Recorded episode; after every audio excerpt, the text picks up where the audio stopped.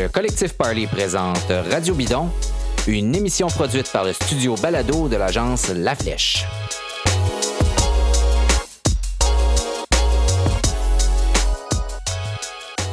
Alors bonjour mesdames, bonjour messieurs, bienvenue à cette émission de Radio Bidon. Ça fait quand même un petit moment qu'on s'est parlé et il s'est passé plein de choses. Pendant mon absence, euh, ici, euh, mes acolytes se sont occupés de, de faire l'émission.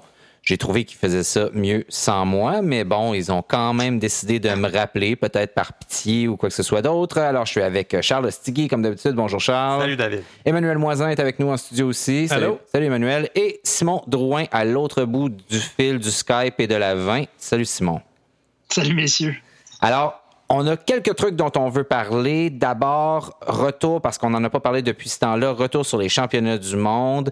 Euh, des championnats du monde extrêmement humides, on va dire ça comme ça, où on a vu des scènes parfois désolantes d'aquaplanage pendant les courses. Euh, il y avait des, des trous d'eau tellement gros que certains coureurs, s'ils étaient tombés et s'étaient fait mal, auraient pu s'y noyer. Et la course des hommes n'a pas échappé, malheureusement, euh, ben, ou heureusement, c'est selon, parce que ça a donné des conditions particulièrement extraordinaires à cette course-là, dont le parcours a été modifié. Euh, un parcours qui était quand même assez accidenté aussi, dont on peut dire qu'il était difficile dans le sens où euh, la, chaussée avait pas l'air particulièrement belle. Il y avait des, des, des, pièges aussi. On a vu des, des, coureurs tomber sur, à des endroits un peu étranges. Donc, alors, des mondiaux avec un final assez excitant. Euh, je sais pas, messieurs, qu'est-ce que vous en avez pensé? Euh, Charles, toi, une belle victoire, tu étais content? Oui, oui, tout à fait. Euh, tu sais, bon, Mads Peterson a gagné, c'est arrivé en surprise, mais pas complètement non plus. On l'avait vu montrer des belles choses déjà autour de, des Flandres en 2018, où il avait réussi en chasse-patate entre, euh, euh, est-ce que c'était Philippe Gilbert ou Niki Terpstra? Je me rappelle pas, mais peu importe. Et le peloton a gardé sa, sa, sa distance du peloton pour pouvoir rentrer deuxième. C'est quelqu'un de prometteur, euh, peut-être un peu rapidement sur la première marche du podium au mondiaux, mais quand même, euh, c'est une victoire qui fait plaisir, qui fait sourire. On, je pense qu'on va rapidement apprendre à l'aimer. Mais surtout qu'on pensait tous jusqu'à quelques kilomètres de l'arrivée que c'était Mathieu Van Der Poel là, qui allait gagner euh, cette course-là. Mais Emmanuel, je pense que tu es... Quand, quand, quand lui-même a, a, craqué, on, on, donnait la victoire à Trentin. Oui. Euh... Les, quand, quand, on écoutait, euh, moi je l'écoutais, je me souviens plus où je l'écoutais, mais je pense que c'était sur, sur Flowback, puis les gars ils, disaient, ils racontaient que les Italiens étaient à côté d'eux, puis qu'ils étaient déjà en train de popper le champagne, là, que c'était réglé, c'était Trentin euh, qui, allait, qui allait gagner ça. Qu'est-ce que tu as pensé de cette course-là, Simon, toi? Alors moi, j'ai trouvé que c'est vraiment une course euh, extraordinaire là, qui, qui, fait que qui était qui, qui démontre pourquoi on aime le vélo dans le fond, là, dans des conditions euh, vraiment euh, atroces, là, de voir des, des coureurs là, rouler pendant quoi? Ça doit être 7 heures une course comme ça, 260 ouais. km, euh, conditions affreuses, puis de, de voir un coureur comme Mathieu Van Der Poel qui, qui saute comme ça à 12 km de l'arrivée alors que, que, la course lui, lui tend les mains, ça démontre toute la, la, difficulté de ce sport-là, puis qu'il a fini quasiment à roue libre, il était complètement complètement tétanisé par, par le froid. Là. C'est ça le final inattendu. Euh, tout le monde pensait que Trenton euh, avait le meilleur sprint, puis finalement, non, il y a Matt Peterson qui, avait une, autre idée, qui a vraiment bien joué le sprint, et qui a été super patient. Je pense qu'il a attendu à 150 mètres. Il a, il a forcé Trenton à lancer le sprint. C'était vraiment, vraiment de toute beauté. Là. Euh, et puis, euh, oui, des conditions, on l'a dit, là, juste pour décrire, ceux qui n'avaient pas vu ou qui n'auraient pas suivi, c'était quoi, quelques degrés, un genre de 4-5 degrés avec de la pluie pour les coureurs amateurs. Euh, qui se souviendront, c'est un genre des gens de conditions de Grand Prix de Saint-Raymond. Donc, euh, donc idéal là, pour euh, l'hypothermie. D'ailleurs, il y a eu plusieurs abandons. Je crois qu'il n'y a aucun coureur canadien qui a terminé cette course-là, donc aux championnats mondiaux. très, très, très, très, très difficile. Une course d'attrition, mais pas juste à cause du rythme, aussi à cause des conditions météo extrêmement difficiles. Est-ce qu'on a d'autres choses à dire sur cette course-là? Peut-être des déceptions? Euh... C'était une course où il y avait des archi-favoris et une catégorie juste en dessous de favoris. Puis finalement, tout, tout ce beau monde-là, c'est un peu... Euh, tout le monde s'est marqué. Ouais. Ça a permis des choses. Des fois, quand il y a des favoris... En fait, les courses sont un peu ennuyantes quand c'est les favoris, quand on connaît le narratif de l'histoire à l'avance. que ça soit commencé, ouais. Mais bon, dans ce cas-là, ça a bien servi. euh, Peter Sagan, une espèce, il a essayé un truc, mais vraiment trop tard. Vraiment là. trop tard. Il a manqué le coup. Il avait visiblement des, des bonnes jambes parce qu'il a terminé quoi, cinquième, Ouais. je pense, Ouais. à quelque chose comme 45 secondes. Ou, euh, Ouais, il est parti un peu plus tôt, il revenait. Là, pour- Absolument. ouais. Mais on Ouais, ben, pas. c'est ça, ben, c'est ça que je trouvais intéressant. Tu voyais que Sagan, probablement que c'est lui qui avait les, les meilleures jambes, en tout cas, parmi les favoris. Puis Ouais. finalement, euh, c'est un peu ça, le commentateur disait, quand tu es, quand t'es tout seul dans, dans ton, ton équipe, ben, des fois, tu es dépendant des autres. C'est ça qui est arrivé. là. Évidemment, oui, il est parti trop tard. En même temps, c'est ça qui est arrivé. Là. Il, a, il a mal, euh, ou en tout cas, il n'a pas réagi au bon moment comme euh, Van Der Poel l'a fait. Dans le fond, Van Der Poel n'a pas gagné, mais il avait choisi d'aller sur le bon coup. Vraiment, il y avait vraiment des, des- de très grandes jambes, Sagan, visiblement, mais malheureusement, il peu son- trop tard. Exact. Bon, du côté euh, du euh, contre-la-montre individuel euh, masculin, ben, il s'est passé quelque chose de, quand même assez intéressant parce que celui qui, détait, qui était le détenteur donc du, du maillot arc-en-ciel en 2018 a été au centre d'une controverse quand même assez importante avec son histoire, abandonne le Tour de France, se plaint plus ou moins publiquement, ben, publiquement, on va le dire, là, Ouais. de, de, de problèmes d'équipement, donc, euh, qui lui permettent pas d'être à la hauteur euh, de, de, de son statut de champion du monde, mais aussi de pouvoir euh, compétitionner contre ses, ses, ses rivaux. Et c'est Rowan Dennis, l'Australien. Donc, Rowan Dennis qui arrive là, euh, donc, sans vraiment avoir d'équipe, mais encore avec un contrat, c'est pas tout à fait clair, mais avec de l'équipement qui est pas celui de son équipe, donc qui est pas de son commanditaire, et gagne encore une fois euh, les, les championnats mondiaux en contre la montre. Euh, En tout cas, je ne sais pas si vous l'avez vu venir. Moi, je ne l'ai pas vu venir, pas du tout. Je Moi, pensais qu'il allait faire. allait faire patate. Il allait, convaincu. faire, il allait faire patate. Ouais. Euh, Evan Paul était euh, identifié favori. Lui-même s'identifiait comme favori. Il était ultra confiant, le, le- le tout jeune Belge. Mais superbe victoire. Puis il faut revoir l'image à l'arrivée où euh, Rowan Dennis reprend Primoz Roglic, Ouais. qui est son three-minute man, avec, euh, le, dans le fond, il- au moment de passer la ligne, il sait qu'il a gagné, il lève les bras. À côté, on a Roglic, la tête basse, qui est épuisé de sa saison, de toute évidence, mais une autre belle image là, de, de, de la dernière saison. Parce que Dennis n'a pas gagné ça par euh, 12 secondes. là. Il a gagné par quoi? Une minute? Une minute cinq. Une minute cinq contre Remco et Evenpool. Ouais. Quand même majeur. Euh, Non, mais moi, je pense que ça montre l'étendue de.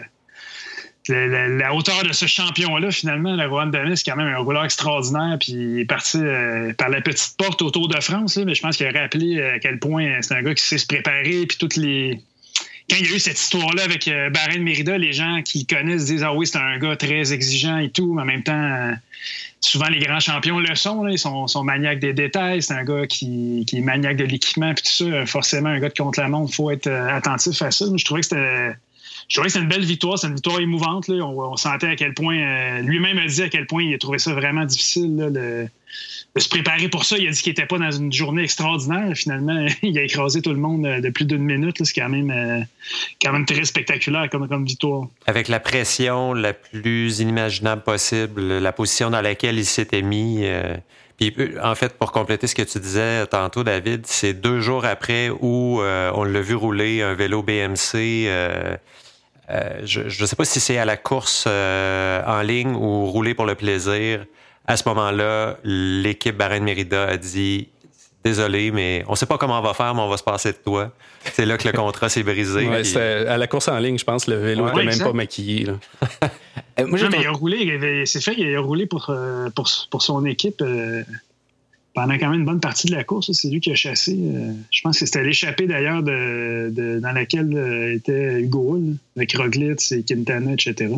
C'est assez intéressant quand même comme, euh, comme scandale ce que ça a provoqué parce que ça a montré encore une fois que même que les disparités là, en termes d'organisation entre les équipes, avec des histoires de soigneurs qui vont acheter des sandwichs euh, aux dépanneurs pour les coureurs, des trucs comme ça, alors que vous avez d'autres équipes où Vous avez les chefs qui suivent l'équipe qui leur préparent des petits lunchs pour après les courses, puis qui mangent dans l'autobus. donc beaucoup de, de, de, de, disparités comme ça dans, dans, ces équipes-là et on voit là, ce que ce que ça provoque là, en termes d'équipement aussi quand on n'est pas capable d'obtenir ce qu'on veut. Des grands coureurs comme ça, bien évidemment, ils ne voudront pas rester. Donc ça, c'était pour les courses des hommes chez euh, les pros, évidemment, chez les seniors. Chez les femmes, euh, ben chez les femmes, euh, on peut dire ça s'est terminé avec une grande cavalcade en solitaire, une très longue, longue, longue. Peut-être ça fait une course extrêmement plate à regarder là, parce que c'est juste trop long comme échappée. Donc Annemiek van Vleuten qui a détruit ses adversaires en partant. À combien de kilomètres elle est partie de, je me suis je pense. 105. Ouais, un truc, une centaine de kilomètres. Plus que 100, ouais, et donc elle est partie comme ça en disant au revoir à tout le monde, puis ça s'est terminé comme ça. Elle a gagné euh, cette course-là. C'est toujours un peu le, le, le, concours de qui entre Van Vleuten et Van, Van der Breggen va partir en premier. Ouais. Puis ça donne des histoires comme partir à 105 km de la ligne dans une, course, dans une course qui en compte 150. Euh, cela dit, il y, a, quand même des trucs intéressants qui se sont passés derrière. Euh, Chloé Dygert qui a attaqué sa vie et demie pour essayer de revenir sur Van Vleuten. Ça n'a pas fonctionné, puis ça l'a exclu du podium, mais c'était beau à voir. Euh, et, Amanda Spratt aussi, qui a une belle performance dans cette course-là. Simon, as-tu regardé ça un peu? Oui, j'ai regardé ça, mais moi j'ai pensé. tu dis, oui, évidemment, quand quelqu'un a une telle avance, on, il y a moins de suspense. En même temps, euh, on pouvait quand même se poser la question est-ce qu'elle allait, allait, pouvoir résister quand Chloé Dygert est partie après l'avoir vu faire un, tel numéro euh, contre la montre? Euh, moi, je me suis demandé, bon, mais avec le recul, on, s'est rendu compte que finalement, Van Vleuten, ça s'en était gardé quand même un peu parce que probablement quand elle a su que Dygert se revenait sur elle, elle a comme, elle a comme ajouté une vitesse de plus, puis euh, ça, lui a permis de, conserver quand même une avance confortable, mais quand même un, gagner en solo 100 km comme ça, euh, ça, reste, ça, ça, passe à, l'histoire finalement, une performance comme ça. L'an dernier, ça a été le. Comme tu dis, Charles, elle avait attendu, puis c'est Van der Breggen qui avait réussi à aller chercher le, maillot, mais cette année, ça a été Van Vleuten. Je pense que ça va, ça va marquer l'histoire, ça une échappée comme ça pour euh, remporter un titre mondial. Absolument. Puis les, femmes néerlandaises ont tellement de profondeur qu'on ne peut pas vraiment blâmer le peloton de d'avoir un peu figé là, quand, elle, quand elle a fait son accélération pour, euh, pour les semer parce que Van der Breggen était là, puis euh, Voss, en embuscade, etc. Donc, il n'y avait pas beaucoup d'options. Non, c'est ça, c'est vraiment pas évident. Bon, il y a des. On a entendu des coureuses comme Corinne Rivera, par exemple, se plaindre justement que ça n'avait pas chassé à son goût, que ça avait. Mais bon, c'est un. Mm ce qui s'est passé, c'est ce qui s'est passé. Et donc, cette victoire là, de, de van Vleuten, euh, on en parlait de, Chloé Dygart et ça nous amène à parler du contre-la-montre euh, féminin. Euh, est-ce que c'est une surprise, cette victoire-là de, de, Chloé Dygart aux mondiaux en contre-la-montre? Parce qu'on voit moins les femmes que les hommes. Et si on n'a pas écouté les commentateurs américains et commentatrices, oui, ça arrive comme une surprise. Sinon, on la voyait venir. De là à voir est-ce qu'elle va être capable de battre Van Vleuten de la façon dont elle l'a éventuellement battu, c'était quand même un... Ça aurait été dur de parier là-dessus. Elle était là, elle s'en venait, il n'y avait aucun doute, mais quelle victoire, quelle victoire. Puis il fallait la voir passer. Ses lapins sur le parcours, c'était moi contre les pros. C'est une autre catégorie complètement une coureuse aussi qui court pas World Tour, donc qui est dans une équipe euh, pro-continentale, euh, qui court principalement donc en Amérique du Nord, euh, et donc on voit moins courir contre ces femmes-là, évidemment. Donc c'est plus difficile de de deviner ou de se faire une idée un peu là, de, la, profondeur euh, de cette coureuse-là. Évidemment, vu qu'on la voit pas évoluer tout le temps avec les pros. Euh, tantôt, on regardait sur euh, Pro Cycling Stats, elle n'a pas de, contrat pour 2020 selon Pro Cycling Stats. Donc, hmm. on peut s'attendre à ce qu'elle est chez Shower 2020 en ce moment on peut s'attendre à ce qu'elle aboutisse dans une équipe euh, pro euh, l'année prochaine euh, en, Europe. Donc, Simon, toi, cette victoire-là de Chloé Dygard, surprise totale, pas du tout? moi, pour être bien honnête, je la connaissais pratiquement pas. Puis quand elle, a passé Lisa Brennauer, c'était incroyable la vitesse qu'elle l'a elle l'a reprise puis déposée après. Lisa Brennauer, quand même une Allemande qui a été championne du monde il y a quelques années vraiment, moi, j'ai été renversé par cette euh, performance-là euh, de Chloé Dagger. Je sais pas, tu parles, peut-être qu'elle va rester dans cette équipe-là, elle semble. Peut-être. Euh, je ne sais pas. Je, pose la question. Mais, mais, pour moi, à sa place, je ne sais pas, je resterai pas là, mais bon, peut-être ben, Les Jeux Olympiques l'an prochain, c'est une équipe qui est très hum. axée sur le, le, contre-la-montre, la préparation contre la montre. Moi, je pense qu'elle va être dans des bonnes conditions. j'ai discuté brièvement de Chloé Daggert avec Simone Boilard, sa coéquipière. Oui à Sure 2020, puis elle, quoi, elle, avait de, évidemment de bons mots pour elle, mais elle disait que c'était, je me souviens plus de son expression, mais c'était comme le plus gros moteur de l'histoire de l'humanité. c'est que c'est, vraiment impressionnant comment cette fille-là est forte, là, puis comment, comment elle se prépare avec euh, vraiment très pointilleuse aussi sur la préparation. Moi, ça ne me surprendrait pas d'avoir resté dans cette équipe-là euh, en vue des Jeux olympiques. Euh, ça nous amène à parler un peu de la saison des femmes. Euh, on va prendre là, comme ça un peu les, les, mondiaux pour euh, comme tremplin pour, pour parler de la saison des femmes avant de faire notre, notre bilan de l'année 2019 chez les hommes pros parce que, bon, en fait, semaine dernière, c'était Il Lombardia et tous les coureurs se sont finalement rencontrés au McDonald's de l'aéroport de Milan pour fêter ça comme c'est la tradition.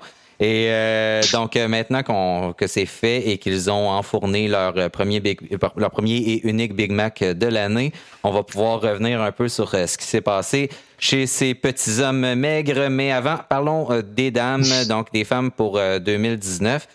Je suis allé revoir un peu les classements tantôt, puis la, la, la, femme qui domine le classement UCI en ce moment, c'est une certaine Lorena Vibes, donc qui a pas gagné tant de courses que ça. Et quand j'ai lu son nom, j'ai dit c'est qui dont elle? Donc, et, c'est normal parce qu'effectivement, elle a gagné la Prudential London Classic, mais sinon, elle, puis elle, a gagné, mettons, une étape du Tour of Norway, deuxième à la Bulls Ladies Tour, et beaucoup de deuxième, troisième, quatrième place, mais surtout une grande constance dans les top 10, etc., dans plusieurs courses tout au long de, de la saison ce qui, veut, ce qui m'amène à dire que c'est probablement une saison beaucoup plus diversifiée, même si on, a, on va parler encore probablement des mêmes euh, grands noms euh, que d'habitude, sans, sans immense surprise. On peut peut-être parler de Marianne Voss euh, pour commencer, parce qu'on l'aime, Marianne Voss. c'est une coureuse extraordinaire parce qu'elle a du chien, du panache et qu'elle a encore très, très, très bien fait. Là. je regarde son, son palmarès cette année. Donc, elle a gagné la course, euh, la course by the Tour. Euh, elle a gagné en Ardèche tout récemment. Elle a gagné en Norvège, quatre étapes du Giro, le Trofeo Alfredo Binda, troisième à l'Amstel, quatrième à la Flèche Wallonne.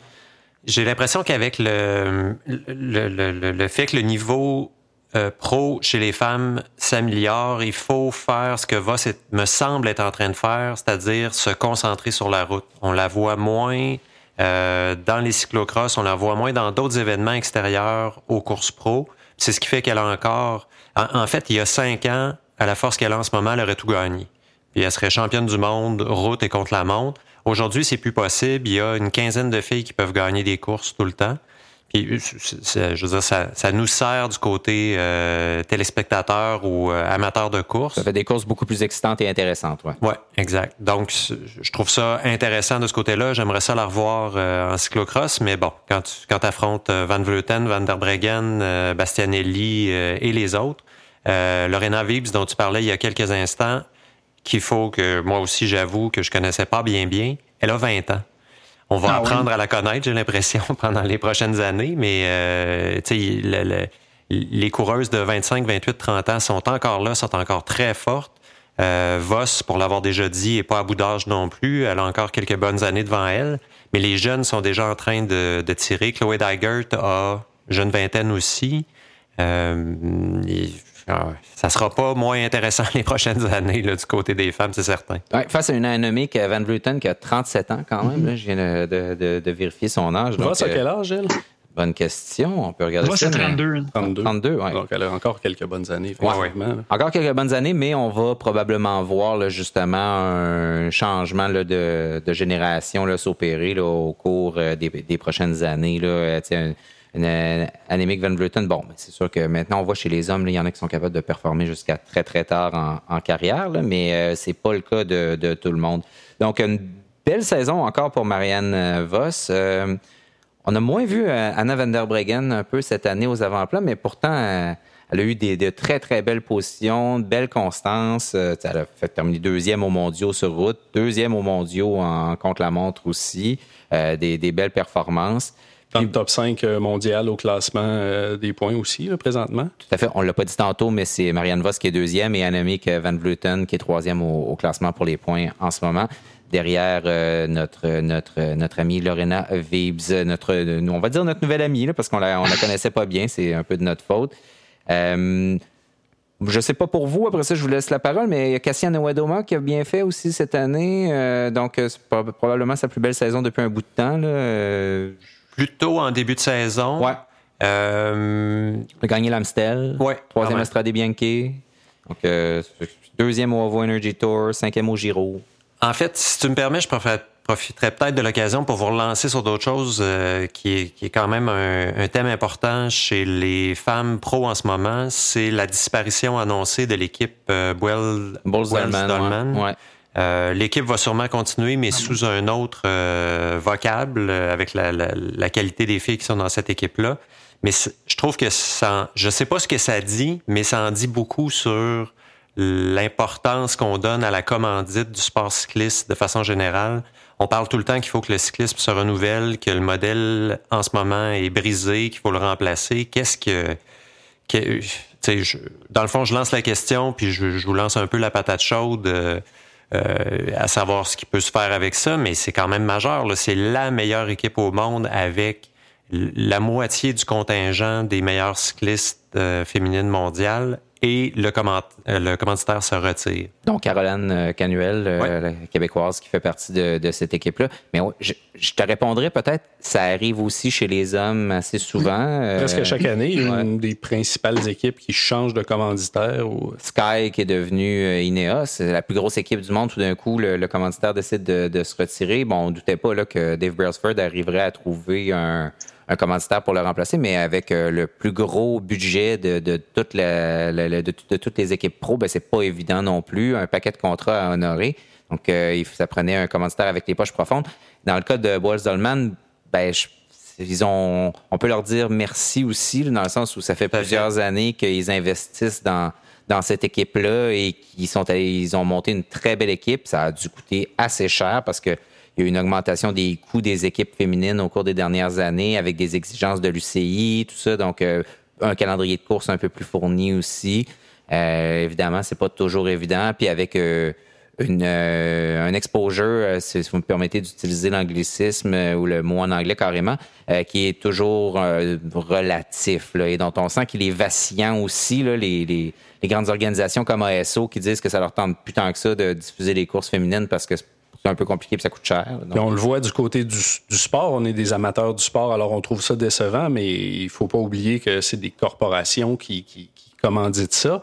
Euh, c'est cruel, le marketing aussi. S'ils ont atteint leurs objectifs, ils ont dépensé l'argent qu'ils avaient prévu dépenser dans le programme, puis là, ils veulent faire un nouveau projet, allouer ces sommes-là à, d'autres choses, à un autre sport ou à la culture ou etc. Ils cesseront certainement pas de commanditer euh, que ce soit. Là. Ils vont juste prendre le, budget vélo pour le mettre sur autre ah chose. On connaît pas leur, euh, on n'a pas leur rapport financier pour l'année précédente non plus. Là. Je non, peut-être que ça va pas si bien que ça. C'est ça, exactement. Il y a plein de raisons qui peuvent faire qu'on arrête de faire ça, mais c'est sûr que ce modèle-là de commandite euh, du vélo, qui est un problème dans tout le cyclisme professionnel, il, est peut-être encore plus criant chez les femmes où justement la, la fenêtre d'exposition est encore moins importante. Mm. Simon, as-tu euh, ton avis sur la question, toi?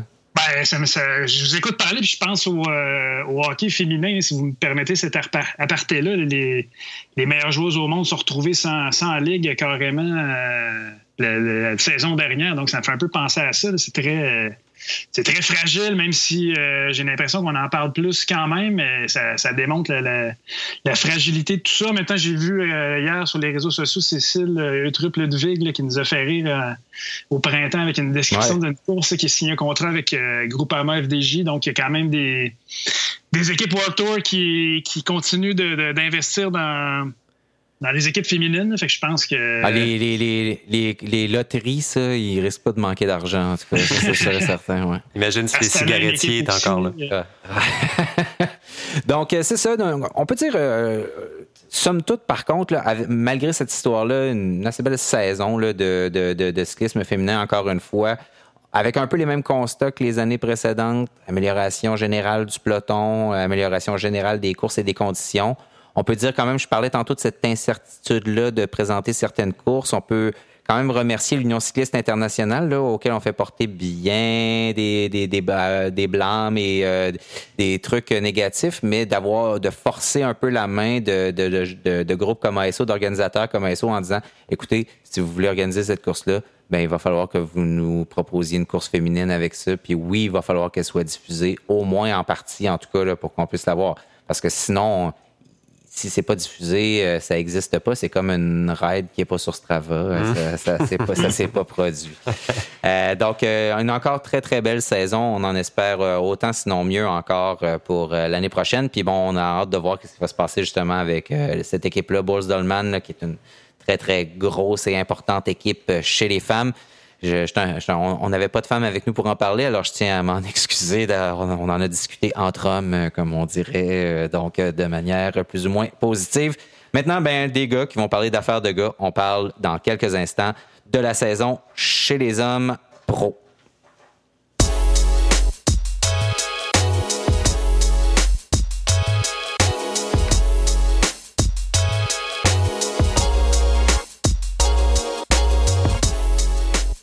On a décidé de faire un petit topo de l'année, euh, pas euh, révolutionnaire ni rien, mais pas en revenant sur l'année au complet, mais en choisissant, en faisant un peu notre palmarès de, de l'année 2019. C'est le moment où on remet euh, des prix qui sont aussi beaux que sont beaux les trophées de courses cyclistes.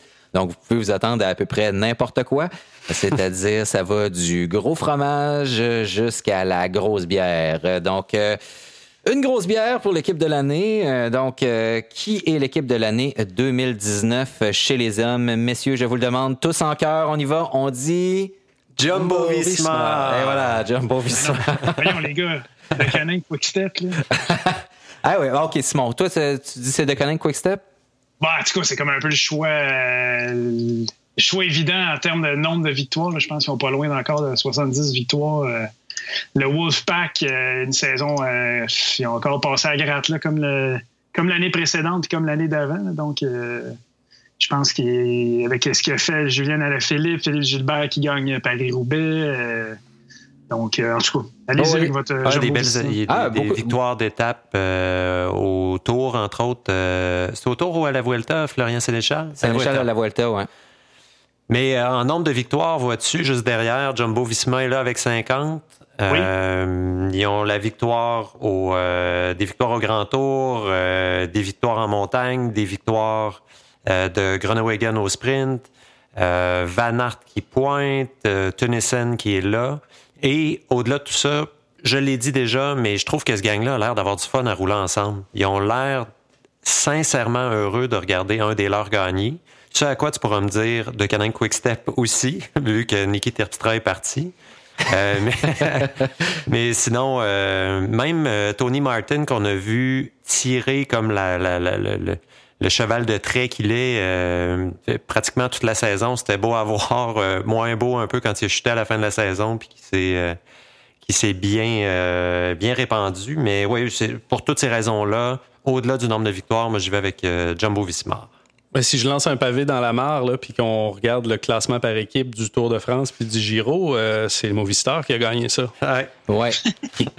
oui. c'est l'équipe la plus problématique. OK, mais c'est leur objectif de saison. Mhm. On va le dire, le Movistar, c'est pas leur objectif de saison, c'est d'être l'équipe numéro un. Ça n'a pas fonctionné, là, mais c'est quand même pour ça qu'ils vont. En tout cas, c'est l'explication qu'ils nous donnent pour avoir des tactiques de course complètement démentes qui nous font hurler devant notre écran. Ont-ils seulement des tactiques de course? On le sait pas. euh, c'est vraiment pas évident. Avec beaucoup de chefs euh, dans, dans, toujours, donc ils partent avec euh, trois favoris. Euh, c'est toujours le bordel. T'as l'impression qu'ils saillissent. Il y a des fois où j'aurais payer beaucoup d'argent pour être dans l'autobus d'équipe après certaines étapes de Grand Tour cette année. Euh, c'est l'équipe, pas l'équipe, mais la famille la plus dysfonctionnelle du peloton. mais non seulement les enfants sont, sont fou comme de la merde. Mais les parents ont aucun contrôle sur ce que les enfants font. Ah ouais, non, c'est un code DPJ. mais... Il y a le grand mononcle Valverde qui veut rien savoir de rien, puis qui fait juste à sa tête. Oh, en tout cas, c'est l'impression qu'il donne, effectivement. Euh, bon, vous avez un Quintana qui, lui, change, change toute d'équipe ou change, ouais, change Arkea Samsic? Ouais, c'est ça. Donc, euh, qui change d'équipe, euh, puis qui, qui, a une drôle de personnalité, qui a pas l'air d'être beaucoup aimé dans l'équipe, qui a pas l'air d'aimer une personne non plus. En tout cas, c'est une, vraiment une drôle de dynamique. Euh, avec des jeunes qui poussent. Il se passe toutes sortes de choses dans, cette équipe-là. Carapaz qui gagne, euh, qui gagne le Giro et qui ne sera pas de retour l'année prochaine avec l'équipe. Je ne sais pas encore là ce que ça dit, mais ça dit quelque chose de, de, quand même. Soit que Ineos a vraiment des budgets complètement faramineux, ce qui est probablement le cas, mais tu laisses pas partir un champion de, de, grand, tour. de grand tour comme ça, jeune, qui peut prendre la relève de Valverde, de Quintana qui s'en va de Landa, qui était de toute évidence pas content d'être là et qui part lui aussi. Euh, compliqué comme famille. Moi, j'ai mis dans mon, dans, dans, dans mon top d'équipe de, l'année EF Education, pas, par, pas pour les points, euh, mais pour l'équipe, le fun à voir aller tout au cours de cette saison-là, qui a complètement. On a l'impression que depuis quelques années, Waters a un peu changé, ben, a beaucoup changé sa vision de c'était quoi une équipe, puis comment il fallait que ça fonctionne, c'était quoi ses objectifs d'équipe aussi. D'un point de vue marketing, ils ont beaucoup changé aussi ces objectifs-là en arrivant avec Rafa comme commanditaire, avec euh, EF Education aussi.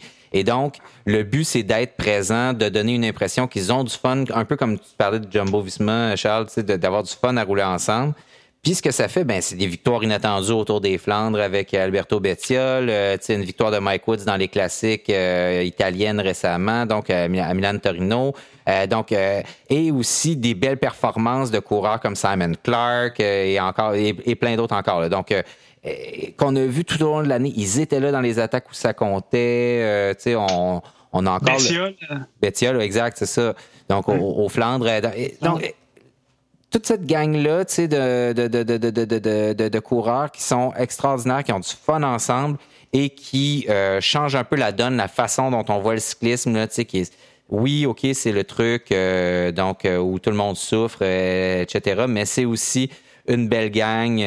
on regarde les Taylor Finney, etc. Donc, puis même les, les, plus vieux, Seb Van Mark, on, on, parlait il y a deux instants de la victoire de Bettiol, qui a reposé beaucoup sur les efforts de Van Mark tout au long de la course, et plus spécialement dans les 50-70 derniers kilomètres. Ça a permis, ça n'enlève rien à Bettiol qui était un monstre ce jour-là, mais pour qu'un plus vieux se fasse le travail, et Van Mark, c'est pas exactement le dernier venu, mais qui, qui, qui, fait le travail pour son jeune coéquipier, ça ça parle aussi sur le fait, là, comme, comme on parlait de Visma, Jumbo Visma il y a deux secondes, où les gens, euh, les coureurs ont, du plaisir à courir ensemble. Parfait. Je rebondis là-dessus pour euh, justement parler de leur programme de, de course alternative aussi, là, qu'ils ont bien mis de l'avant, puis qui ont réussi à bien vendre, qui était intéressant, qui faisait des, des beaux petits. Euh, des beaux petits films là, pour nous faire vivre ces, ces espèces de courses de, de gravel ou des. des... le Leadville 100 qu'ils ont fait. Ils ont fait aussi le, les trucs. Kansas. Ouais, le, traversée de. La Martin, ouais, c'est ça qui faisait un truc complètement sauté. Là. En bikepacking. Puis... Ça, ça avait l'air vraiment cool. Exact, c'est ça. Ils ont changé un peu leur, approche aussi de, de, de, comment ils gèrent justement la saison, puis ça rend ça euh, très intéressant. Euh, la course, on, la course de l'année, votre course de l'année, Emmanuel, tiens, je te lance en premier là-dessus. Euh... Amstel Gold Race. Ouais. Ouais. La victoire de, Mathieu Van Der Poel euh, devant, devant son public, la manière qu'il est allé chercher les gars de tête euh, dans un petit peloton en arrière là, qui voulait rien savoir de rouler, puis il se retournait pour voir si quelqu'un allait passer. Non, non, non. Mais les gaz ramènent, euh, ramènent tout le monde sur la tête, puis il part de son côté pour gagner le sprint. C'était fabuleux. Simon, toi, ta course de l'année? Moi, j'ai mis les championnats du monde dont on a parlé plus tôt. les conditions météo, l'incertitude, le, gagnant inattendu, Van Der Poel qui saute 12 euh, km. Euh, vraiment, euh, moi, je trouve que ça a été la, la plus belle course à mes yeux cette année. Charles? Paris-Roubaix. fait assez longtemps que je voulais, je voulais plugger Paris-Roubaix dans un radio bidon. Ça a été une belle course, même si c'était sec, démontrant du même coup que ça n'a pas toujours besoin, euh, et ça, je dis ça à mes amis du cyclocross, il faut pas toujours qu'il y ait de la boîte et de la pluie pour que ça soit le fun. Euh, belle course, c'était le fun de voir euh, Philippe Gilbert gagner. Son Ça, premier Paris-Roubaix. Euh, ça a permis de découvrir pour moi Nils Pollitt, qui à ce moment-là dans l'année, on savait pas encore ce qui allait se passer avec leur sprinter à la belle chevelure, dont le nom. Marcel Kittel. Marcel Kittel, merci. Euh, on savait pas ce qui allait se passer avec Katusha à ce moment-là. Polite fait une super performance, euh, tient tête avec Gilbert jusqu'à la fin, perd au sprint.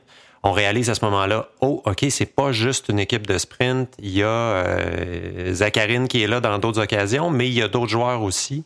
Euh, super belle course d'usure. Encore là, les ultra favoris ont été en avant. Tout le long de la course, ça s'est attaqué, ça s'est marqué jusqu'à ce que Gilbert fasse ce qui est euh, ce dans quoi il performe le mieux, c'est-à-dire euh, des, des, des longues euh, échappées à petits groupes euh, duquel il ressort vainqueur en sprintant. C'est aussi euh, la course que j'ai pris euh, comme, comme course de l'année, parce qu'il aussi parce qu'il y a eu plein de rebondissements vraiment trippants. Entre autres, là, celui qui a le plus rebondi euh, au propre comme au figuré, c'est c'est Wood Van Aert euh, qui est rebondi par terre en tombant, qui a eu des problèmes mécaniques, et qui revenait et qui a été en avant presque jusqu'à la fin. Là, à, un moment donné, il a fini par se faire larguer. Euh, aussi pour avoir vu euh, Nils Pollitt et Philippe Gilbert faire sauter Peter Sagan euh, donc euh, dans les, derniers kilomètres, ce qui était aussi assez spectaculaire. Donc, et une victoire, là, la, la très belle victoire de Philippe Gilbert au sprint dans le Vélodrome à Roubaix, là, vraiment une- un super beau Paris-Roubaix, vraiment excitant, difficile. La première partie, quand ils sont arrivés à Arenberg, déjà, il y avait un gros ménage qui avait été fait. Donc, c'était pas euh, le gros peloton très compact qui rentre dans Arenberg. Ben, D'ailleurs, il peut pas rentrer très compact dans Arenberg, mais parce qu'il y, a- une espèce d'entonnoir juste avant. Mais bon, tout ça pour dire que c'était vraiment une course vraiment excitante. Euh, c'était euh, ma course d'un jour de l'année. Course à étapes maintenant. Tiens, à ton tour, Charles, de commencer ta course à étapes de l'année.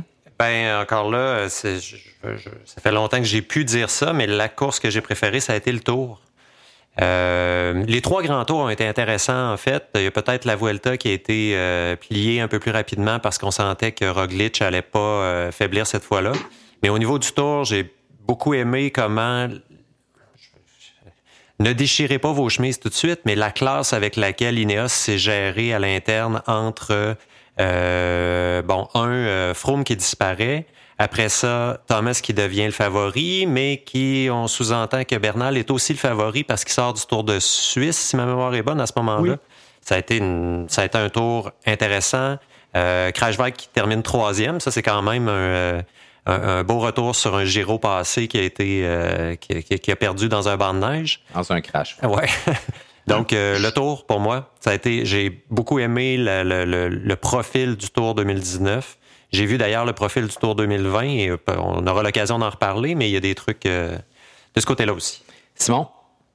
Même chose pour moi, le Tour de France. euh, si on nous avait dit avant le départ que le classement, ce serait Bernal, Thomas, euh, en tout cas Ineos 1 et 2, probablement qu'on se serait dit, mon Dieu, ça va être, euh, ça va être assommoir, mais finalement, ça a été vraiment un tour euh, extraordinaire avec plein de rebondissements et euh, la, prestation de Julien Alaphilippe, euh, deux étapes, maillot jaune 14 jours, qui crée un, quand même un suspense, même si on, on se doutait qu'il allait, qu'il allait sauter un moment donné. Ça a été pas mal plus long que, que, tout le monde le, le croyait. Puis ce qui est arrivé avec Thibaut Pinot aussi, euh, une performance spectaculaire, se fait prendre dans les bordures, euh, revient en montagne, gagne le Tourmalet. Ensuite, sa blessure euh, dramatique, abandon en pleine étape. Euh, donc vraiment, un- ça a été un beau tour, même si ça a été pour moi une fin en queue de poisson là, avec le- l'étape euh, tronquée à cause du glissement de terrain. Puis, euh, Ouais, un final un peu anticlimatique. Là, Exact, Ouais. exact. Mais bon, euh,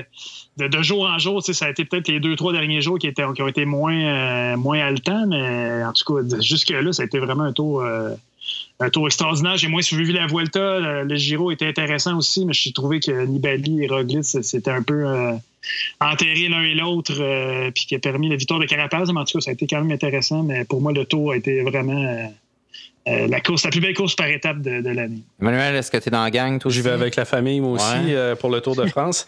Euh, pour la première semaine particulièrement, euh, Tennyson a été euh, un beau premier maillot jaune euh, de, cette course-là. Après ça, qui est passé sur les épaules d'Alaphilippe, à Chicone pour une coupe de jours, Alaphilippe qui l'a repris, qui l'a gardé plus longtemps que qu'on avait, qu'on avait imaginé. La montée en puissance de Pinot jusqu'à jusqu'à sa blessure, là, euh, ça a vraiment été la, plus belle course par étape. on, est, euh, on est unanime, là, vraiment sur le plan là, de la trame narrative d'un tour de trois semaines où il peut tellement y avoir de temps mort, de platitude. On va le donner à ASO pour le parcours du tour qui s'est arrangé pour que ce soit un tour où il n'y ait pas de temps mort ou presque. Et aussi à ceux qui ont pointé présent, donc les, justement les Alaphilippe, euh, les, la, la, gang de Ineos. Puis bon, de voir ce jeune Egan Bernal là, triompher euh, autour, c'est quand même personnalité assez sympathique aussi. Ben oui, tout à fait, j'allais dire ça. Euh, que, quel gars qui a l'air vraiment sympathique, un gars de 22 ans qui, qui gagne le tour. Là, ça a été. Euh, vas-y, je vas ah non, mais c'est ça. Il y, avait, il y, avait des, il y avait des photos, des photos drôles de lui là, avec Pinot puis Philippe qu'on voyait circuler là, où, il était, où ils étaient sur la première ligne, puis ils faisaient des mimiques, puis ils avaient l'air d'avoir du fun. puis, ben, cette défaite-là de, de, de, Thibaut Pinot aussi, crève-cœur. Quand je parle de trame narrative, de choses existantes, c'est ça aussi. C'est les grandes victoires, mais aussi les grandes défaites, les, les, grands abandons spectaculaires comme celui-là, où, où, il est au bord du chemin, où il embarque en pleurs dans la voiture. Cette conversation avec Marc Mazio que, qui a été diffusée, diffusée donc, euh, avec le, le, manager de la, de la FDJ qui avec qui il pleure puis il dit pourquoi ça m'arrive tout le temps à moi? Puis tout ça c'était qui était vraiment là, hyper touchant. Donc euh, même excuse-moi je t'interromps mais dans, ce petit documentaire là aussi on voit euh, l'étape des bordures où euh, Pinot engueule son coéquipier Anthony Roux. T'étais où t'étais où? Ouais. c'est vraiment c'est là où on a vu que c'était pas il n'y avait rien d'arrangé que le gars des vues là. Un meneur qui, qui donne, euh, qui donne de, la merde à son coéquipier c'est quand même euh, c'était dramatique quand même. On voyait Anthony Roux qui se sentait, qui se sentait vraiment mal, puis c'était peut-être peut-être même pas de sa faute. Là. On ne sait pas exactement ce qui s'est passé, là, mais en tout cas. Ah, tu sais, des fois, tu es parti chercher des chercher de quoi le, DS, le directeur sportif t'a dit viens en voiture chercher un truc ou quelque chose du genre, puis tu étais à Mahou, tu n'étais juste pas en bonne place au bon moment, euh, puis tu dormi au gaz c'est long, là, on oublie ça, tu es 6-7 heures sur le vélo, tu, tu, te bats pour des positions, puis à un moment donné, tu as un petit temps mort, tu te dis, OK, là, je suis correct pour, euh, pour quelques minutes, je vais prendre ce cool dans le peloton, puis hop, c'est le moment où tu n'étais pas là au bon moment. Crunch time. Ton leader était, était tu ne pouvais pas, pas, pas pu compter sur toi, puis ça y coûte peut-être le tour. Ben, Probablement pas, là, parce qu'après ça, bon, la blessure, euh, peut-être que ça serait arrivé quand même, etc. Mais c'est quand même hyper excitant. même si on savait qu'Alaphilippe n'allait pas tenir jusqu'à la fin, et aussi, pour terminer sur le tour, le retour de l'amour des Français pour leur propre course. Donc, on a senti qu'en France, il y avait une frénésie incroyable dans les médias, dans la population. Donc, ce retour-là, euh, vraiment, vraiment trippant. Tu me permets un dernier commentaire rapide. Si vous voulez voir, on parlait là, du, euh, de la vidéo euh, de Madio et euh, Pinot qui discutent. C'est, très intense pour verser une larme. Si vous voulez rigoler un peu, par exemple, vous regarderez la vidéo de Marc Madio qui regarde l'arrivée de Pinot au Tourmalet. C'est, c'est, spectaculaire de drôlerie. Il saute up and down. Il est, il est marrant. Il est... quelqu'un faisait le commentaire en disant euh, c'est sûr que je veux pas que ça soit mon père puis qu'il vienne m'encourager dans un événement sportif. Là, je, me cache la tête dans le divan. Mais bref, ça vaut le, ça vaut le détour. Oui. Tourmalet qui a été euh, grimpé en 50 minutes, euh, donc les, les 25, je crois, kilomètres du Tourmalet. Car je l'ai fait il y a quelques semaines. Bling Bling, c'est le moment où euh, je plastronne. Name drop? Oui, je name drop euh, et je l'ai fait en, je pense, une 45. Et donc, donc euh, pas, évidemment, c'était pas une course. Mais bon. Est-ce que je peux me permettre, parlant de parents qui encouragent euh, Molema qui gagne le Tour de Lombardie sur les réseaux sociaux, il montrait des images où on voit sa mère dans le dernier virage qui est comme un peu sortie de la la ligne de spectateurs avec son chapeau puis qui encourage son garçon parce que j'ai trouvé ça vraiment euh, sympathique là.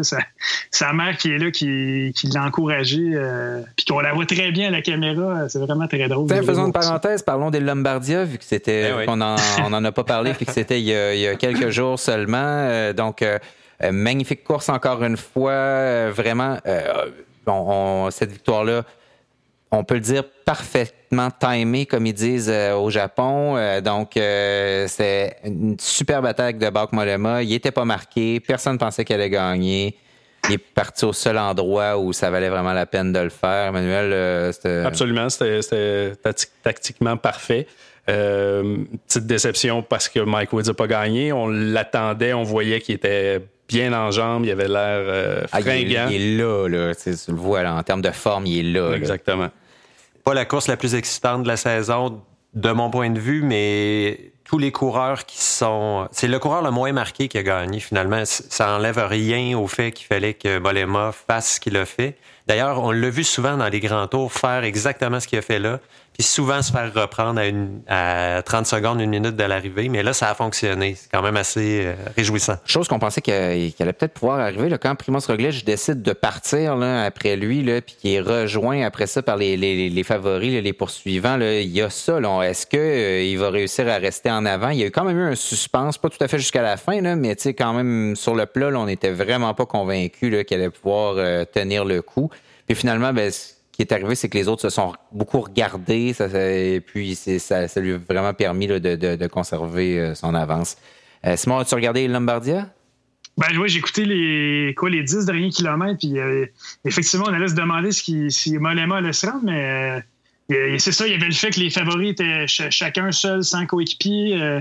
qui, qui va rouler? Je pense que Valverde était fini deuxième, il était probablement le plus fort de, de cette gang-là à l'arrivée au sprint, que personne ne veut rouler pour lui. Euh, Woods était là. Ouais, puis euh, Woods a dit que personne ne voulait, rouler, voulait travailler avec lui non plus. Euh, donc, puis Primoz Roglic a dit exactement la même chose aussi. Donc, c'est ça. Ça a été bien joué de Molema. Molema disait que fallait qu'il parte de là parce qu'il n'y a pas de punch, il n'y a pas de sprint, puis finalement, euh, ou en tout cas, il n'y a pas de punch, je m'excuse. Il n'y a, pas de, a pas le punch de ses, des concurrents qui étaient avec lui. C'est quand même un gars qui a quand même un punch. Là. Mm. Je, je trouvais ça sympathique aussi qu'un gars qu'on voit toujours, je sais pas, il y a plusieurs, euh, je pense qu'il y a des top 10 dans les trois grands tours. Euh, il a fini souvent top 10 ici aussi, Montréal et Québec, puis il va gagner un monument comme ça. J'ai trouvé. Euh, ça a sauvé sa saison, en tout cas. Euh, et ça a sauvé la saison de Trek Segafredo, qui n'avait pas euh, pondu grand-chose de magnifique avant Pedersen aux mondiaux. Molema, bon, il était sous les couleurs de, de son pays, mais quand même, Trek Segafredo. on va être obligé de commencer à penser qu'ils vont être sérieux l'année prochaine, notre l'équipe américaine. Donc, euh, on revient à notre, c'était pour euh, notre parenthèse île lombardiesque, mais on va revenir avec, euh, pour finir, il reste deux choses. Donc, le plus beau moment de la saison et la révélation de l'année. Et il y a aussi, ben, il y a aussi de, quelques autres trucs après ça, le moins heureux, évidemment. Donc, donc nos déceptions, etc. Mais euh, donc, euh, le, plus beau moment de l'année, ben moi, c'est en fait, c'est la course d'un jour de, de l'année. Je me permets de commencer pour m'en débarrasser tout de suite, mais c'est le, le, le, final de, de l'Amstel Gold Race, là, qui est mon moment de, de, vélo le plus spectaculaire. C'est un des moments de vélo les plus spectaculaires que j'ai vu depuis que je suis le, vélo euh, point final. Et c'est donc mon moment euh, favori de l'année. Toi, Emmanuel, tiens, je te passe la POC, justement. Ben, j'en profite vu qu'on parle de, de, Van Der Poel pour euh, parler peut-être un peu plus en général plutôt qu'un moment, mais disons sa première victoire en Coupe du Monde de vélo de montagne. de voir un gars qui, qui ben, superstar du cyclocross, qui gagne des, classiques sur route, qui s'en va en vélo de montagne, qui commence à gagner des, des short tracks, puis après ça, qui gagne une première épreuve en cross-country format olympique. Euh, vraiment, chapeau. C'est comme le contraire d'une course sur route en termes d'effort de, ou d'un cyclocross. Euh, c'est-à-dire comme un cyclocross, finalement, c'est des, courses assez courtes, une heure plus ou moins. Là, le short track, c'est encore plus court que ça. Donc, euh, c'est assez impressionnant de, voir un, un, cycliste capable, un jeune capable de faire des courses très courtes. Bon, ça va, mais aussi de performer sur un truc aussi long que l'Amstel, mm. peut-être là à la fin avec un punch comme celui-là, c'est assez spectaculaire. Charles, ton moment de l'année? Euh, pour moi, les plus beaux moments, c'est les moments les plus émouvants, puis j'en identifie deux rapidement. C'est soit la victoire de Pauline Ferrand-Prévot aux mondiaux euh, de vélo de montagne, où on, on l'attendait pas là, puis bon, il y a eu des années plus difficiles, elle est revenue. Puis dans le même élan, le deuxième, c'est Jenny Risved, qui est la championne olympique, qui a eu des années que je qualifierais de noir où elle a complètement mis le vélo de côté, dépression, qui revient, qui gagne une Coupe du Monde en Suisse. Ça a été euh, euh, ce genre de course que quand on voit les, athlètes passer le fil d'arrivée avec un, on les regarde avec un peu de trémolo puis une goutte au coin de l'œil. Moi, ces moments-là, ça me, ça me parle et ça m'habite longtemps. Ouais, 2019, tu me lances là-dessus, mais euh, sans, le vouloir peut-être, beaucoup l'année de la, de, la, santé mentale euh, dans le cyclisme. Donc, euh, il y en a été énormément question. Je pense que c'est une question qui est plus abordée chez les femmes que chez les hommes, parce que peut-être parce que les femmes, en général, dans la population générale, donc, ont plus tendance justement à s'ouvrir, à en parler, à chercher de l'aide. donc, c'est moins c'est moins tabou chez les femmes que chez les hommes encore, mais c'est vraiment un sujet qui a été à l'avant-plan de, de, l'actualité cycliste euh, et euh, dans le sport professionnel, on va en entendre de plus en plus parler. Simon, ton moment, euh, ton plus beau moment de, course de l'année, c'était quoi? Ben, moi, je suis pas, je serais pas original. C'est Van Der Poel qui gagne à l'Amstel. je m'attends pas d'écouter ça. Je l'ai encore écouté ce matin. le, commentateur, ça, ça, peut plus. Les voix. j'ai regardé, enfin, il y a Alain Philippe Kwiatkowski qui roule devant avec euh, Fogelsang. Les trois devant, on est certain que la victoire va se jouer entre les, entre les trois. Van Der Poel sort de nulle part avec euh, sept gars dans sa roue. Euh, c'est lui qui attaque de devant, puis il n'y a personne qui réussit à, le contourner. La réaction, il se met la, main sur le casque en traversant la ligne. Lui-même est complètement renversé d'avoir gagné cette course-là. Donc, euh, Avec un timing complètement erroné. Je ne sais pas si vous vous souvenez, là, mais il y avait, un, il y avait des, un, espacement, un gap donc, de temps là, qui était complètement, complètement mauvais. Oui, c'est vrai. Euh, on, disait qu'il y, avait, avait 30 secondes, alors qu'en réalité, il y en avait 10. Là, mais, euh, bon, la caméra, c'est ça. Maintenant, on a perdu la caméra sur ces poursuivants-là parce qu'on la caméra s'attardait évidemment à, la Philippe et Katkowski, quand même, des, champions d'envergure et Fugelsang. Donc, on pensait tous que ça, se jouait entre eux. Donc, vraiment, le. Puis comment il attaque de devant, c'est un gars qui attaque toujours de, ou qui sprint de loin, euh, Van Der Poel, donc il a encore fait ça.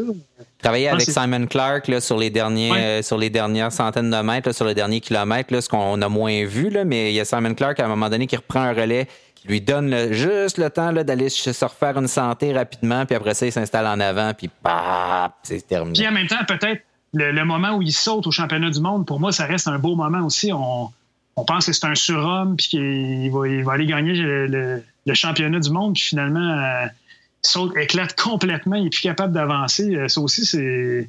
Pour moi, c'est des moments émouvants. Ça montre à quel point ces, champions-là aussi ont des, ont, des fragilités. Puis une course de, 260 km dans des conditions telles, ben c'est ça. Ça fait que, que, que, Mats Pedersen gagne alors que personne ne l'avait vu venir avant.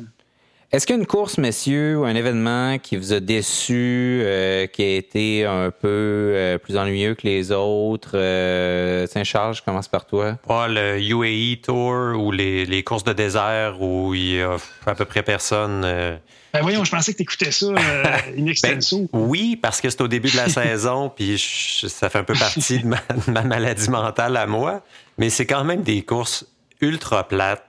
Généralement, le, le, le il n'y a même pas le coup d'œil pour se sauver, puis c'est joué. la famille de chats ici, ouais, on est, désolé. C'est joué devant aucun public, un peu comme les mondiaux d'athlétisme euh, à Doha il y a quelques semaines. Je trouve ça un peu malheureux. Le sport, c'est aussi une histoire de, de fans, oui, de performance forcément, là, mais ah oui, mais c'est comme des, des œuvres d'art euh, achetées par des sheiks euh, qui vont dormir euh, dans des coffres forts ou des galeries où il n'y a jamais personne. C'est très exactement ça. c'est eux autres qui ont l'argent, ils sont en train d'acheter le monde puis de, de, le rendre inaccessible et plate. Emmanuel, toi, ta course décevante de l'année? Euh, moi, ça fait plusieurs années, puis vous serez peut-être pas d'accord avec moi, là, mais le Tour de Californie, je trouve ça plat. ouais, c'est vrai que c'est plat. Ah, t'as mon vote. Ouais, moi aussi. Puis ça fait, c'était pas comme ça avant. Non. On dirait que c'est comme ça depuis 3-4 ans que c'est devenu vraiment dole. Je peux pas vraiment expliquer pourquoi. Le, plateau est intéressant, il y a des étapes le fun, mais oui, mais c'est le Giro en même temps. le Giro est bien plus le fun. Euh... Les gros boulevards ultra larges avec la circulation sur une moitié. Je pense que, ça aide pas. ces grandes routes-là aussi, ça, ça aide pas. À, part les épreuves comme Mount Baldy, des étapes comme ça qui sont plus intéressantes, ou tu as de la route de terre, des trucs comme ça. Là, Il y a euh, encore. Ouais, puis, mais c'est ça. Mais c'est comme le. Je suis en train d'essayer de trouver le moment le plus fun de la course, mais effectivement, le Tour de Californie. Simon, ta, ta déception ou ta course la plus ennuyeuse de l'année? Euh, ben, j'ai, je suis un peu. Euh, j'ai le, Grand Prix de Québec. Euh, moi, je, moi, je travaille, puis je suis occupé, puis je, je sais pas, il y, a des, y a des chutes. J'essaie de savoir ce qui se passe avec Guillaume Boivin qui a chuté, etc. Fait que j'ai, j'ai quand même de l'intérêt à, suivre cette course-là, mais c'est vrai que les gens qui l'ont suivi à la télé, je pense qu'ils sont un peu, ils sont un peu endormis. Là. Il a fait la classique échappée matinale avec des coureurs locaux, puis finalement, ça s'est on dirait que c'est de plus en plus tardif là, où la, la course s'anime. C'est vraiment dans le dernier tour, dans la dernière montée de, de, Glacis, euh, chemin. La Philippe a attaqué. Il reste quoi, 3 km, même pas? Donc, euh, je sais pas, il y a un peu. Euh, ça, me laisse un peu sur mon appétit avec, le recul, finalement, le scénario vraiment éculé qu'on connaît qui, se répète toujours. Donc, en tout cas. Je suis pas mal d'accord avec toi. C'était pas ça que j'avais écrit. Puis finalement, juste avant qu'on commence. Parce que moi, j'avais mis, j'avais mis en général les mondiaux parce que bon, ok, oui, la course des hommes, c'était excitant, tout ça, mais la, météo en général, ça a rendu ça, surtout les juniors, les U23, ça a rendu ça par moments assez catastrophique. Euh, mais euh, le Grand Prix de Québec il a besoin d'être rénové un peu. Il faut changer quelque chose dans ce parcours-là. Il faut le rendre plus excitant. Euh, parce que là, pour l'instant, le scénario, c'est toujours le même, comme tu disais. Puis ben là, il est temps qu'il se passe quelque chose. À Montréal, tu sais, il y a quand même des, des, des, petits trucs qui se passent à la fin. Euh, même, là, il y a des surprises dans, dans la dernière épingle, dans le dernier virage, parce que la, petite montée finale est difficile. Puis c'est comme ça à Québec aussi, mais le peloton a plus de temps pour revenir ensemble, puis euh, donc euh, travailler. Puis, puis à ce moment-là, on se ramasse toujours avec un scénario analogue vers la fin. Dans le fond, Montréal, on a le, quand on arrête de voir Camillien Hood comme le, le, le, point où tout se passe, euh, la course devient effectivement excitante, mais c'est ça. À Québec, euh, on, on, passe, on saute à notre euh, prochaine question dans le fond, là, mais il faut changer le parcours de Québec. La seule raison qui fait qu'on trouve ça excitant, c'est du chauvinisme, parce qu'on est là, parce qu'on est à côté. Ah, c'est chez, nous, là, on tripe. Mais c'est pas une course excitante, pas du tout, pas du tout. Moi, je l'ai regardé pour la première fois à distance. J'étais en voyage, j'étais dans le salon chez nous le soir.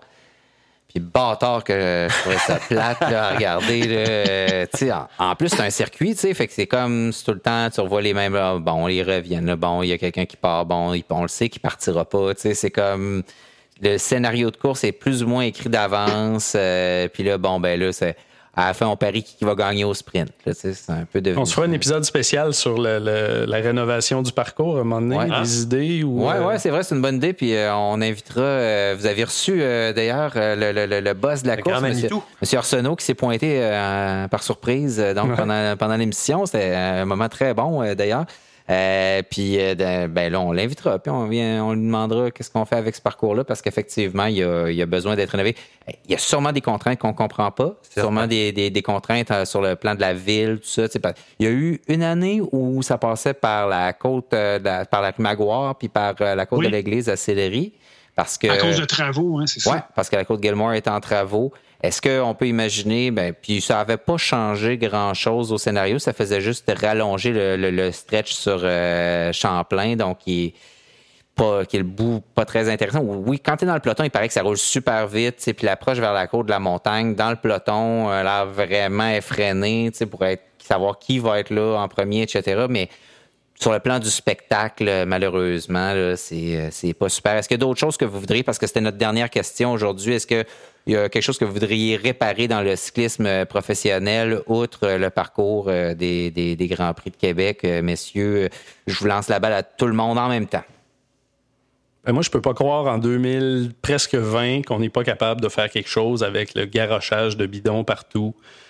Euh, sur le bord du chemin. Sur le bord du hein. chemin, l'espèce de, de, pollution roulante que, que, que, ça crée, la grosseur de, la caravane aussi qui suit tout ça, les motos, les véhicules, etc. Ne pas, pourquoi est-ce qu'on n'est pas capable d'électrifier ça? Les, euh, cochonneries lancées par la caravane cochonneries autour, ça c'est dégueulasse. Puis tous les règlements aussi, là, qui sont des règlements, mais qui sont pas trop appliqués, puis des fois sont appliqués, puis ça dépend si une caméra t'a vu, puis ça dépend si un tel t'a vu.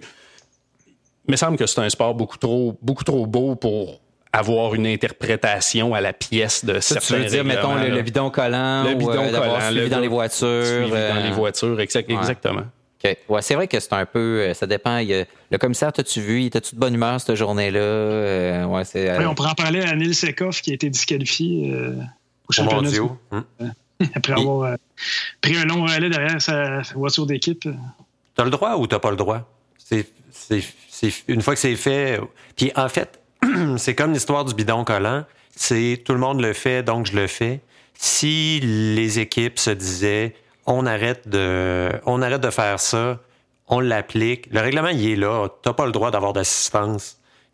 Dans ce cas-là, il s'agirait de l'appliquer tout simplement. En tout cas, c'est simple. Ça paraît simple de dire on va appliquer sur un, règlement d'un terrain de jeu qui a 200 km. C'est probablement pas simple, mais il y a des caméras partout. Commençons tranquillement à l'appliquer pour, pour en venir à bout, finalement. Puis en plus, il est variable selon c'est quoi ton statut dans le peloton. Si, euh, si tu es un favori, là, tu as le droit d'en revenir dans les voitures euh, autant que tu veux, il n'y euh, a pas de problème. Si tu es un nobody, ben là, au pire, si tu en arrière en arrière, c'est sûr qu'il n'y a pas de caméra puis probablement pas de, commissaire non plus, fait que tu peux le faire aussi. Mais si tu un moyen milieu de peloton, là, t'es fait. Euh, Simon, y a quelque chose que tu rénoverais dans, dans, le vélo à part le parcours des Grands Prix Québec? ben, l'accès aux courses, en fait, là, je sais qu'on était en 2019, là, puis là, c'est les applications, puis il faut payer euh, pour, pour, visionner, là, mais par exemple, le Tour de France, ben, il n'est plus à télé euh, au Canada l'an prochain, la télé traditionnelle, donc je trouve ça un peu dommage là, que, que, que, ces épreuves-là, finalement, euh, soient vraiment disponibles seulement sur Internet avec des abonnements mensuels, etc. Il y a à peu près 3-4 types de d'abonnements qu'il faut, qu'il faut se prendre pour pouvoir tout suivre. Là. Puis je, je trouve que ça, ça nuit à la démocratisation de ce sport-là. Je pense qu'il y a plein de monde qui suit ça d'un œil, qui écoute seulement le Tour de France. Puis là, c'est dommage l'an prochain, mais ces gens-là, c'est basta. Pensez-vous vraiment que quelqu'un qui, qui, écoute la télévision, qui écoute le RDS, par exemple, puis qui va, commencer à s'abonner, à moins que tu sois vraiment un passionné de vélo. Euh, fait que ça, je trouve ça dommage. Là. Je sais pas exactement c'est quoi la solution à ça. Ah, c'est vrai qu'on perd le, grand public. Par contre, euh, tu sais, euh, si moi je voulais regarder le tour euh, à la télévision, là, ben j'étais obligé de m'abonner à RDS. Puis le seul package, ben il finissait par me coûter 30 dollars, tu sais, pour m'abonner à RDS pour un mois. Tu sais, ça avait juste pas de sens non plus. Là. Des fois, il y a la. Ouais, mais là, genre, si t'abonnes à 3-4 applications, Flowbikes, Fubo TV. Ben non, à Flowbikes, t'as pas mal tout là maintenant. non, t'as pas tout. Non, mais t'as presque tout. Là, mais les plus ça coûte quand même 150 par année. C'est vrai, t'as raison, mais tu sais, puis là, je te dis, pour le grand public, je trouve ça pas d'allure, mais je n'ai pas d'abonnement au câble. Ça coûte pas mal plus cher que 100 pièces par année un abonnement au câble. Fait que ça, me dérange pas de payer pour quelque chose que j'utilise pour vrai comme fan de sport. Mais je comprends que pour aller chercher le grand public, puis pour les, convertir, pour la conversion au sport, pour les jeunes, tout ça, ben c'est sûr que c'est sûr qu'il y a, aussi, euh, il y a aussi ça qui est un problème. J'avais oublié quelque chose tantôt dans notre liste euh, positive. Euh, est-ce qu'il y a des choses que vous vouliez rénover? non, c'est beau. Finissons positif. Finissons positif. Votre révélation euh, de l'année, on finit avec ça. La révélation de 2019 en cyclisme professionnel. On commence avec, tiens, Emmanuel. Chloé Dygart. Chloé Dygart? Oui. OK. Charles? ça aurait pu être David Gaudu, ça aurait pu être Chad Aga, mais ça sera Fiona Kolbinger. Pardon? Qui a gagné? C'est difficile, euh, les, euh, les allergies. Les allergies, euh, les allergies de tout ouais, Alors, on va, ah le, on va le raconter. Charles, garde deux chiens en ce moment à la maison et en plus, il y a trois chats chez nous, donc il souffre énormément. Il souffre. Ouais, donc, la révélation, je vais essayer de vous le dire, c'est Fiona Kolbinger qui a gagné le transcontinental, les 4000 km entre la Bulgarie et Brest en France.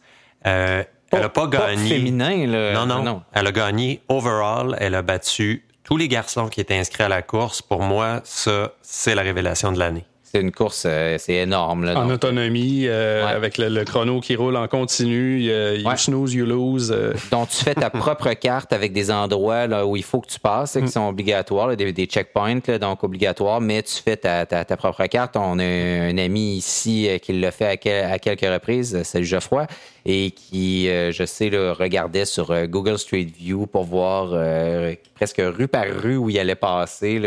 Donc, quelque chose de, très difficile. Simon, euh, ta révélation de l'année? Ben écoute, je sais pas, je suis partagé. Je sais pas si Vanderpool pourrait être considéré une révélation. Euh, je pense que c'est. Il y a lui, mais j'aimerais aussi ajouter le nom de Remco Evenepoel. Je sais qu'on en a parlé en début de saison. Euh, c'était un gars qu'on attendait. C'est, pas, un inconnu qui s'est, révélé, mais quand même, à 19 ans, on, se dit ah, il va-tu faire, il va être aussi bon que, Sagan euh, au même âge? Ben écoute, champion, champion d'Europe contre la monde, médaille d'argent contre la montre au championnat du monde, Tour de Belgique. Euh, puis je l'ai rencontré, j'ai eu le privilège de le rencontrer durant le Grand Prix de Québec. Puis c'est non seulement c'est un, cycliste extraordinaire, mais on, sent aussi toute la, confiance qui l'habite. Il y a vraiment. Il a vraiment la tête d'un champion aussi. Donc, euh, pour moi, vraiment, j'ai été très impressionné par, euh, par, par, sa personnalité, sa confiance, les attentes qui sont. Il y avait à peu près 12 journalistes belges autour de lui. Donc, vraiment, Remco Evenepoel, on va assurément en reparler l'an prochain euh, à Radio Bidon. C'est peut-être parce que j'ai beaucoup suivi la Vuelta, peut-être un peu plus que d'habitude, mais Tadej Pogacar, moi, c'est ma révélation de l'année. Bon, c'est pas un, il arrive pas de nulle part, on le voyait monter, mais là, cette année, sa performance euh, dans les grandes épreuves, euh, sur les grandes étapes de la Vuelta, a été impériale, fabuleux. Donc, moi, je le vois comme un éventuel euh, gagnant de, de, Grand Tour euh, au cours des prochaines années. Et là, il a montré là, son niveau de forme exceptionnel à la Vuelta. Puis il fait ça sans équipe pour l'instant. Imaginez le jour où il va être dans une équipe. Ah non, non, ça va être extraordinaire. Vraiment fabuleux. Messieurs, on a fait le tour? Ben, on finit ça positif et on peut finir ça chauvin aussi. Je pense qu'on pourrait peut-être donner une mention spéciale à Hugo Hull aussi comme révélation de l'année. Vraiment une très belle euh, saison de, Hugo Hull qui a très, très bien performé. Simon, tu lui as parlé, je pense, quelques fois au cours de la saison. Oui, ben effectivement, Hugo Hull, euh, c'est la, révélation, c'est le fait à quel point il s'est transformé en en, grimpeur, finalement, en guillemets. C'est sûr que c'est pas un peu grimpeur, mais on l'a vu euh, autour de France. Il a pas été, ça n'a pas été un, un, touriste. Là. Il, était, il était vraiment en, avant du peloton dans des, dans des moments clés, euh, travailler pour, euh, pour son coéquipier full, full sang avant sa, avant sa chute. Là. Vraiment, c'est vraiment impressionnant ce qu'il a, a, fait cette année autour de France. En Norvège aussi, il a quoi, fini quoi, cinquième en Norvège? Hein? Oui, il y a une étape où il lâche, euh, où il lâche Van Der Poel dans, un, dans, un, dans un col en Norvège, là, quand même. Euh, je comprends que Van Der Poel, c'est pas un grimpeur, mais c'était lui qui avait le maillot de leader. Puis, euh, non, non, vraiment, été une super année pour Hugo Hull. Puis je pense qu'il cogne à la porte d'une première victoire. On va lui souhaiter pour, pour l'an prochain. mais très, très impressionnant ce qu'il a fait cette année, Hugo. C'est un bon point à Emmanuel.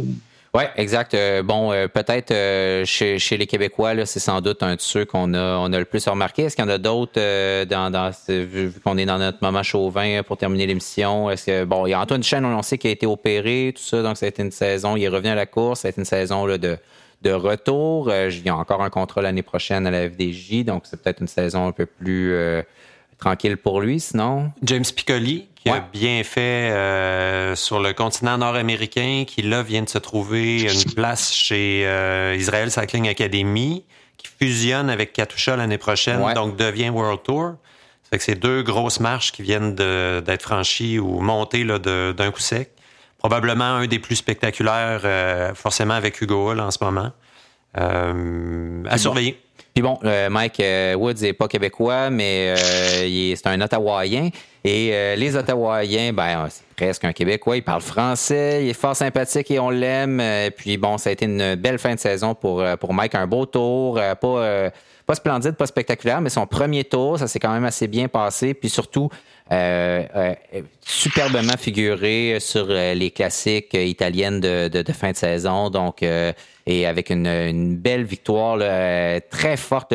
De le voir sur Milano-Torino, de, voir la force de, ce gars-là qui est là, qui lâche tout le monde, qui les autres reviennent, il les relâche encore, donc à la pédale, hyper fort. Euh, et puis on l'a vu encore à El Lombardia, qui était tout à fait présent, qui était là, qui avait pas l'air de peiner euh, plus qu'il faut. Donc, et c'est quand même assez agréable de voir ce gars-là qui a déjà couru pour Garneau ici, tu sais, qui est un et qui là aujourd'hui est avec les meilleurs au monde et euh, leur tient tête euh, sans, sans qu'il y ait de problème majeur. Donc on espère que c'est annonciateur d'encore meilleure saison. Mais c'est sûr que le temps est un peu compté pour lui. Là. Il a plus 22 ans. donc, c'est peut-être aussi l'occasion de dire son passage au Grand Tour a été fait, puis c'est ça qu'on veut en carrière cycliste, mais ses meilleures chances de succès, tant qu'à moi, sont dans les classiques ça serait le fun de le... Je lui souhaite pas de grand tour l'année prochaine pour pouvoir s'exprimer pleinement dans tous les classiques de printemps et d'automne euh, de la saison 2020. Mais il semble que c'est là que, ça se... que la magie va s'opérer. Ça se peut aussi, effectivement. Ça a de l'allure. Euh, donc, euh, à moins qu'on lui qu'on l'envoie gagner des étapes, ça va dépendre des, profils des, des, différents grands tours, en effet.